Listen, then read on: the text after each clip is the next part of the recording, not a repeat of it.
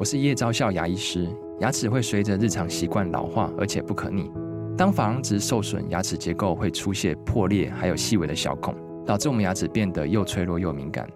这边我真心推荐贝欧尼修复牙膏，内含 BioHAP 成分，搭配正确的刷牙习惯，经科学实证，可在两周有效让牙齿再矿化，修复受损珐琅质的细微小孔。相关资讯及购买通路，请参考资讯栏连结。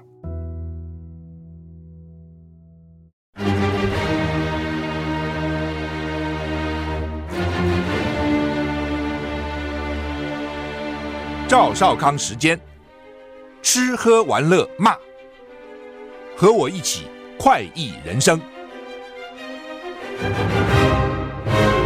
我是赵少康，欢迎回到，欢迎来到赵少康时间的现场。天气低气压来，中南部至少三天下雨啊。气象局说，今天十六号，今天八月十六号了，今天开始低压带影响，所以造成水汽增多。晚晚上，今天晚上到十八号。西半部降雨显著哦，可能会出现局部大雨，尤其中南部雨势明显。二十号天气才会回稳哈，今天才十六号的二十号天气回稳，低压带加上西南风哦，所以呢，造成有各地都有雨哈。低压带影响至少三天哦，所以刚刚讲一直到二十号，二十到二十二号天气才会回稳。菲律宾东方海面是一片大低压带。但是暂时还没有热带系统发展，所以还不会有台风的意思是要到八月中，到八月下旬以后才会有迹象，叫还要再观察哈，再过几天吧啊。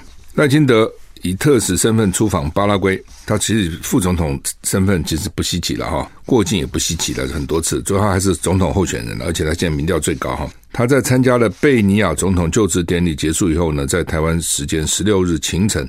就是当地的时间十五日下午，跟随团媒体查叙，面对外界操作依赖论、以美论，还有中国大陆文攻武吓，赖清德强调，这些目的都是要分化台美关系，意图在台湾社会创造错误认知，进而影响大选的结果。赖清德说，有些人刻意称此次过境规格降低，都不是事实。不但有公开的乔宴，还去球场看球赛，都是公开行程，并不是出发前。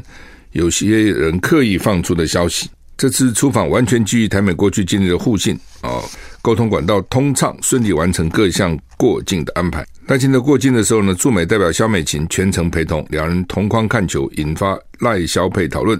赖清德表示：“我的任务很清楚，身上出来的任务很清楚，并没有选举的目的。我跟萧美琴也没谈到选举的事情。不过赖峰赖清德话锋一转，说外界清楚，萧美琴在美国这段时间。”为台湾外交做的贡献，大家有目共睹。这几年，因为萧美琴的努力，协助蔡总统跟美国之间建立了值得信赖、畅通的沟通管道，对台湾来讲是很重要的资产啊。据说了，这老美是想叫小小美琴去当赖清德的副总统了啊，稍微等于是老美的监军了。因为老美对赖清德其实是不信任的啊，搞不清楚这个人到底想些什么东西。一个人这个政治理念变来变去，都会让人家觉得很怀疑了哈。你真变还是假变啊？夏威夷野火酿白死哈，联邦政府被骂说救灾太慢哈。拜登表示他将会尽快前往夏威夷。拜登受到当地越来越多人批评，认为联邦政府对灾难的反应缓慢哈，主要因为他还在夏威夷，跟美国本土还是一段距离了哈。那拜登也说我去对救灾有帮助吗？啊，这也是哈，要去还是不去啊？往往就是是个两难的问题了。野火造成夏威夷史上最可怕的灾难啊！当地民众愤怒情绪升高。BBC 报道，拜登周末被问到夏威夷死亡人数不断上升问题，只说无可奉告。如今，拜登表示他还没有去夏威夷，那是因为他不想碍事。他去过很多灾区，他想确保不会破坏正在进行的恢复工作。他说他会尽快去，他太太也会陪他去。BBC 报道，到现在为止有五百多个联邦紧急救人员投入救灾工作，包括一百五十名搜救专家。拜登说，更多人员正被派往毛伊岛，帮助当地民众。联邦紧急事务管理局批准每个家庭一次性支付七百美元，哦，就帮他们灾后重建呐，紧急需求了。官员说，预计未来几天死亡人数还会上升。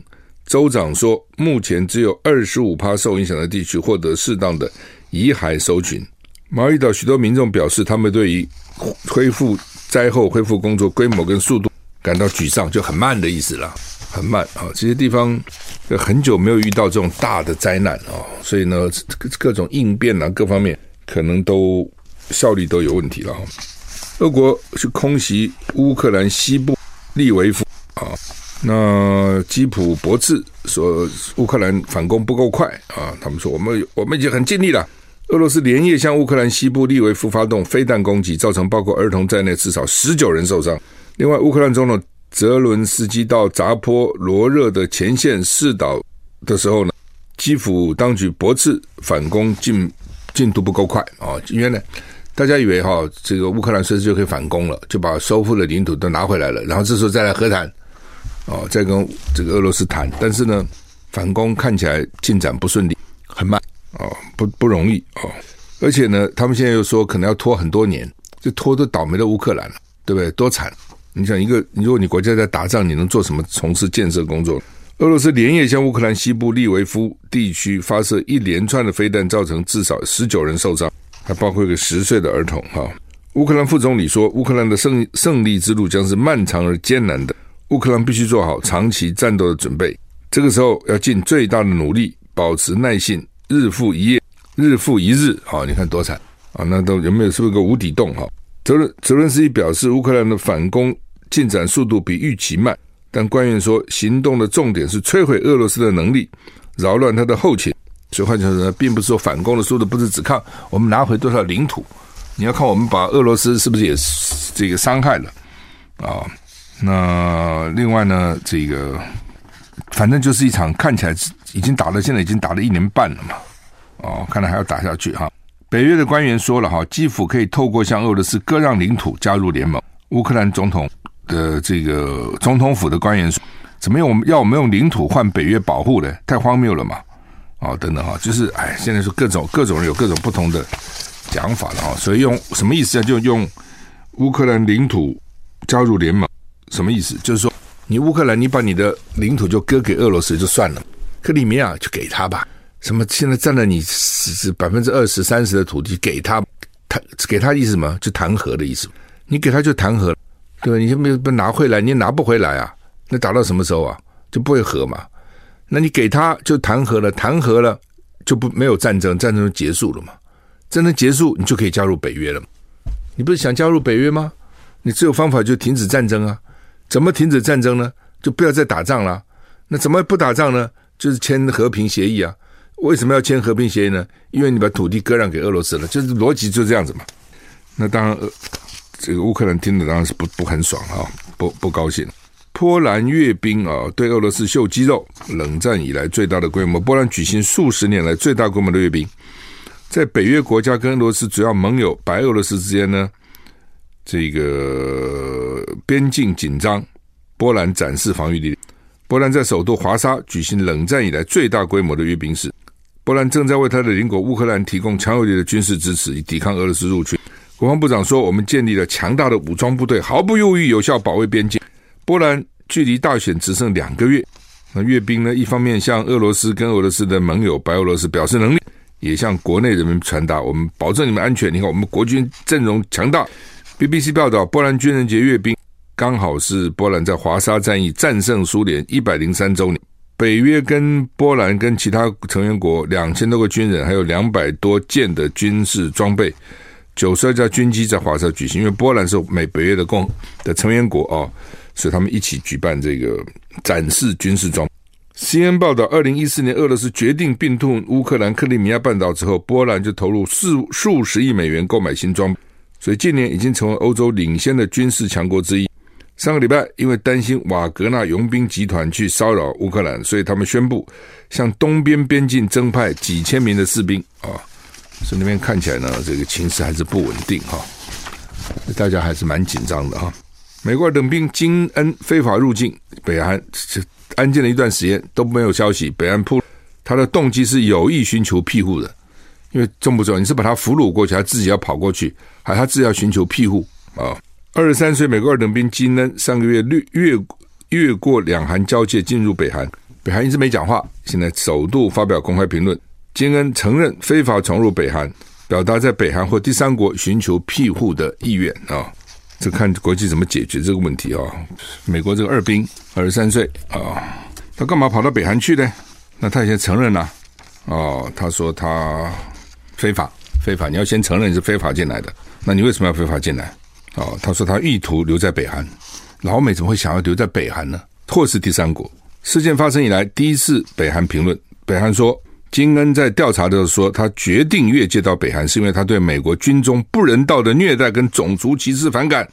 显然他一定不是，他一定是个非裔美人或非白人哈，不人道。大概这样看哈，最近我才看一个报道，就美国的基层士兵里面哈，他都募兵嘛哈，白人就是非白人的比例是非常高，但是到美国军官跟将官呢，非白人比例又非常低，这个会有问题的哦。这个哈就是说会，如果军队军中对这个是不满哈，那其实是会有问题的啊。金恩还说，他对美国社会不不平等感到灰心。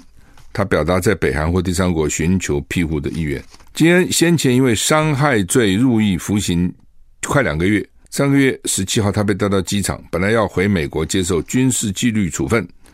他从登机门溜走，后来越界进入北韩。联合国盟军指挥部向北韩询问：“那这个人哪去了？”北韩说：“我们承认我们接到人家的询问，但是呢，我们没有提供讯息，我们都不讲话，意思是这样子，我们不告诉你啊。”怎么回事？他们都要调查你这个人来干嘛？是真的还是假的？哦，等等等等啊！呃，你讲的话是不是符合我们宣传的需要？哦，讲美国多腐败啦！哦，那北韩就可以在国内宣传。你看看美国哪有我们好？我们虽然苦，但是我们很平等，大家都苦。美国这个？少数人很好，其他人很苦，形成相对被剥夺的这种状况哦，等等。而且军队也不公平。你看我们北韩军的多好，统一都没有不同的人种，通通是我们这个朝鲜族啊。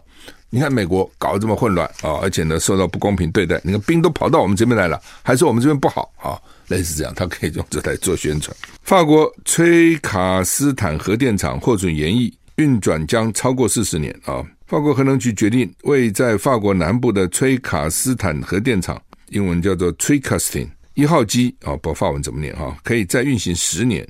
这意味着崔卡斯坦将会成为法国第一个运转超过四十年的核电厂。哈，世界核能新闻报道，ASN 并不是突然下决定延役，而是经过两年的规划。二零二一年二月，ASN 拟定了九百万瓦、九百万瓦的反应炉，九百万瓦、九百万瓦的反应炉，就是将近一百万千瓦了。哈，持续运行四十年以上，需要符合哪些条件？在技术规则完成以后，法国国营电力公司。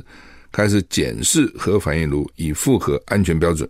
S N 表示，核电厂延寿工作在符合技术规定后，将确保该机组在未来十年的运转安全。鉴于过去法国核电厂曾经因为海水温度过高、散热效率下降的问题，崔斯卡坦核电厂的安全审查也列入了这个项目。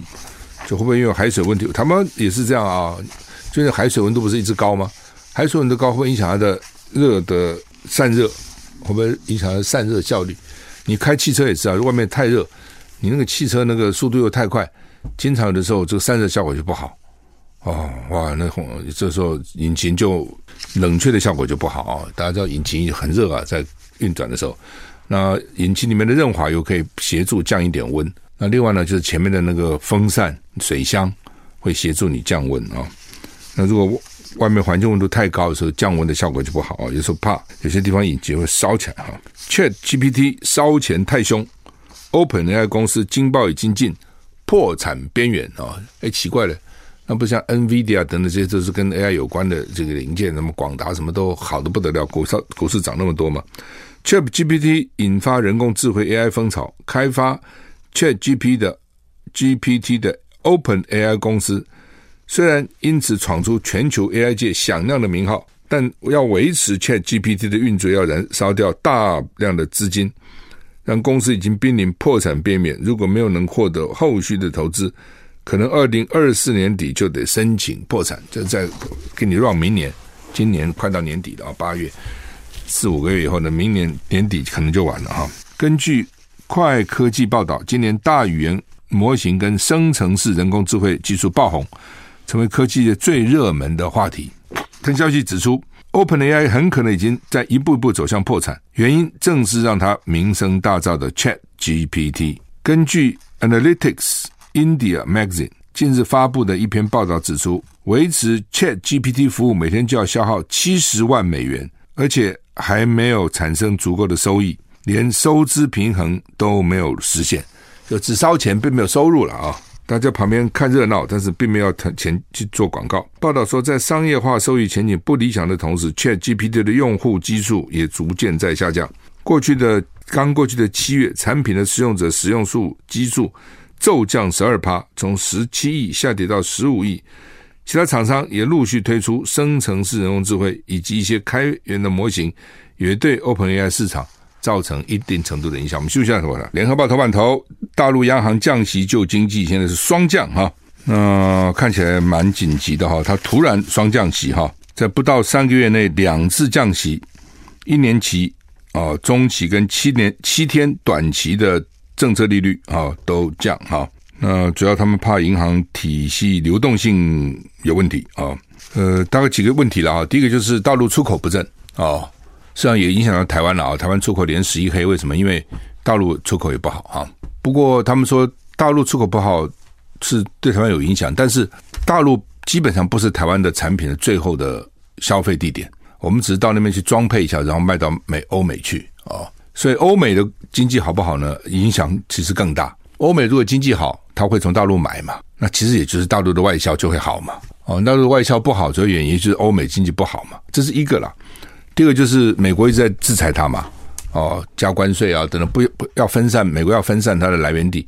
墨西哥已经变成美国第一大的进口国了，因为又近离它啊，墨西哥啊，很多工厂跑到墨西哥去设厂。那 所以呢，在大陆自己本身现在只有靠它的内需了，还好了，它有十四亿人呐，但是问题十四亿人内需，你有没有美国三亿人的消费高呢？哦，你要有钱才能需，才能才有需啊，没钱你有需也没用啊。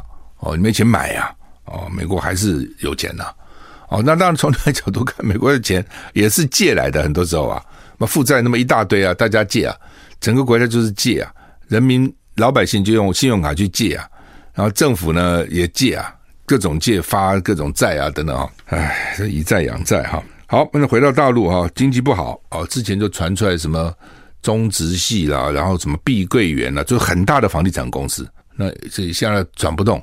这个跟老公去打打房有关系哦。你现在去打房，你照理讲你应该防微杜渐，在开始房地产可能有问题，你就要开始注意了。那开始你不你你就不动啊？当然不动还有它的原因。大台湾跟大陆，大陆跟它有一点点像哈。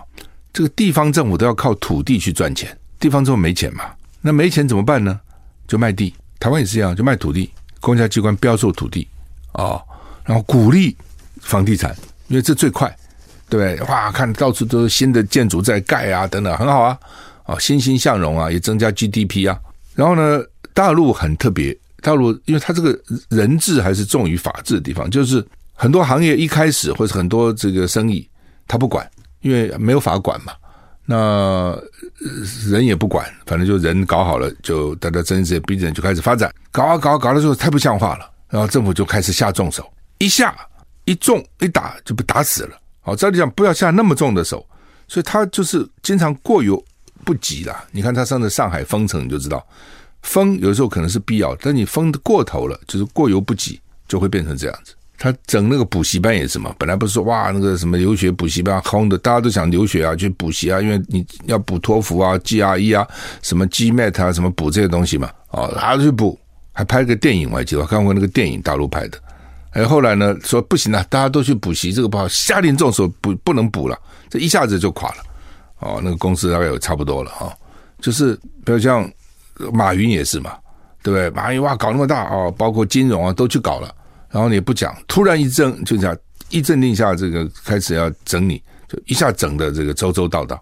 房地产也是啊，哦，当一开始要整了啊，开始打了，哇，这是重重的打。那房地产这种东西。经不起这样打，而且还是周转的，哦，当你这个转不动就麻烦了，它转不动还没钱继续盖了，那房子就变成烂尾楼了。那越这样大家越怕，啊，越怕呢就反正不买房了、退房了，什么都有了，所以烂尾楼就越来越多。那所以它的经济问题非常大，而且它是靠经济不断的成长才支撑它的政权的，大家不要忘了这一点。哦，你说人天生。就愿意被管吗？人天生就不喜欢自由吗？不可能嘛。但是呢，看你用什么条件嘛。当你经济成长很好，让我生活不断的改善，也就算了。这些事情，哎，那个那个，有几个人去当官嘛？有几个人真的是有政治权利嘛？对不对？一般人就是过日子嘛，你让我能够日子过得好就算了。那你现在让我日子过得都很难过了，哎，这个时候问题就来了啊、哦。所以呢，这个大陆的问题其实蛮大的啊，大陆问题蛮大。那七月以来，它出口已经连续两位数字的负成长哈，所以消费投资都不好哦。它的问题真的是这样哈。这个那怎么办啊？呃，台湾对台湾有多少的影响？台湾有些传产可能影响比较大，因为传传产的消费市场可能就是在大陆，那高科技的消费市场在欧美。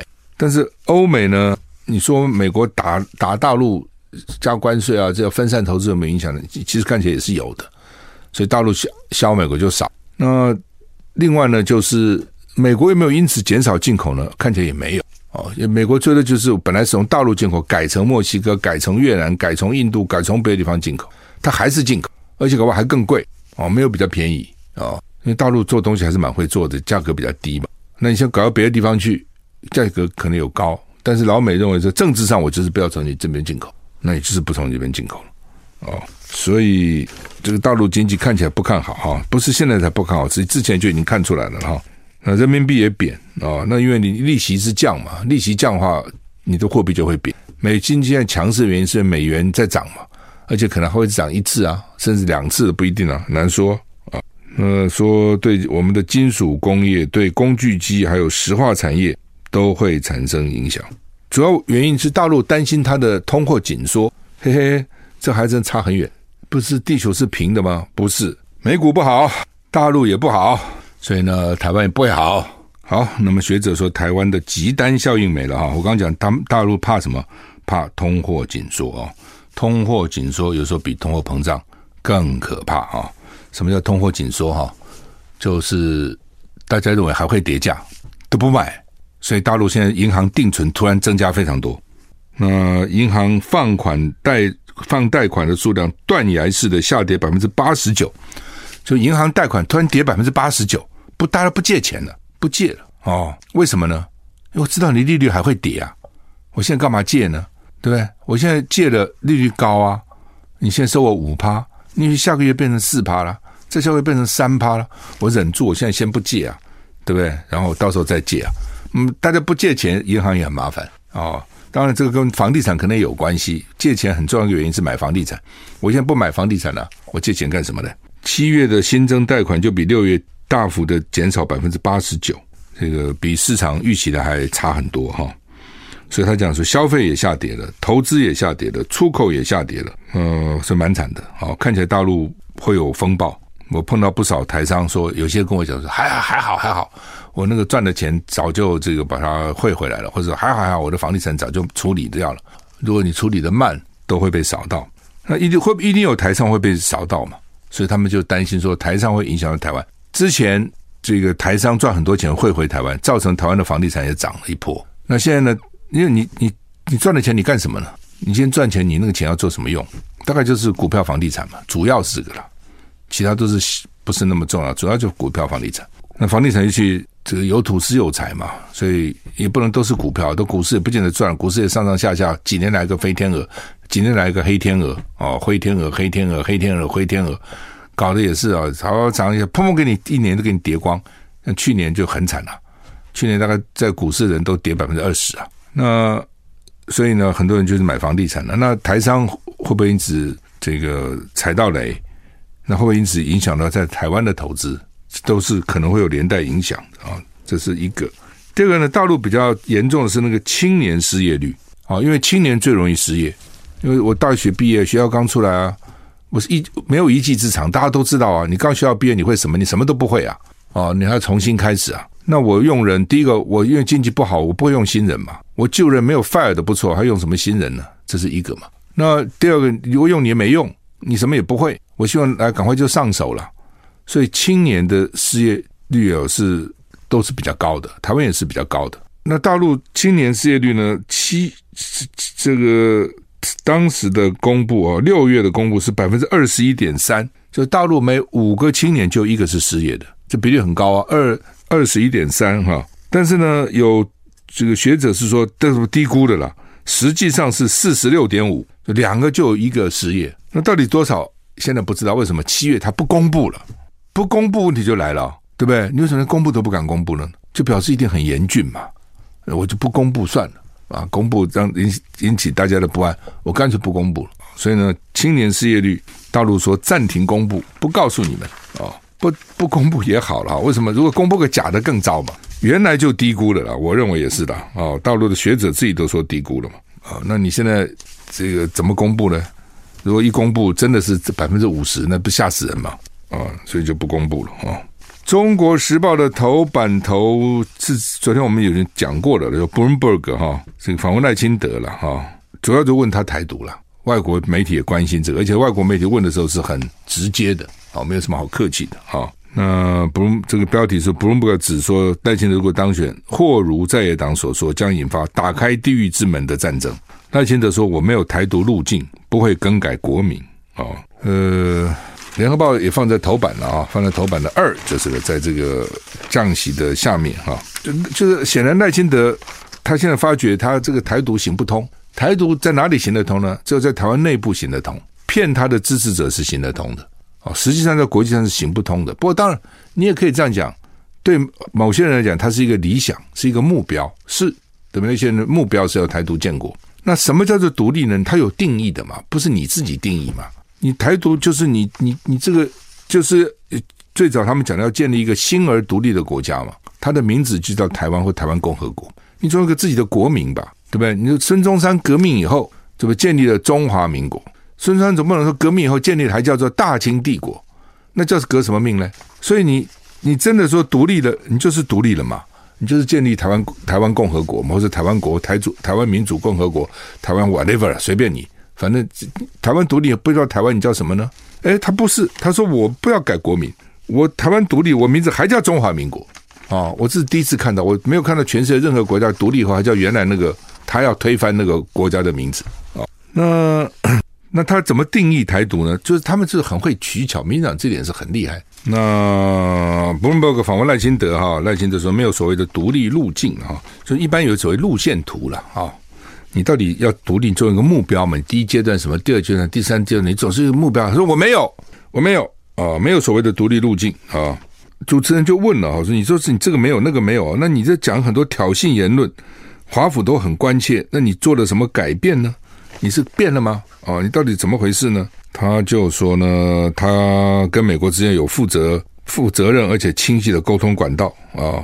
嗯、呃，未被问及。他对习近平的看法，他说不想成为敌人，可以做朋友，乐见中国跟台湾一样，享有民主跟自由啊，等等等等。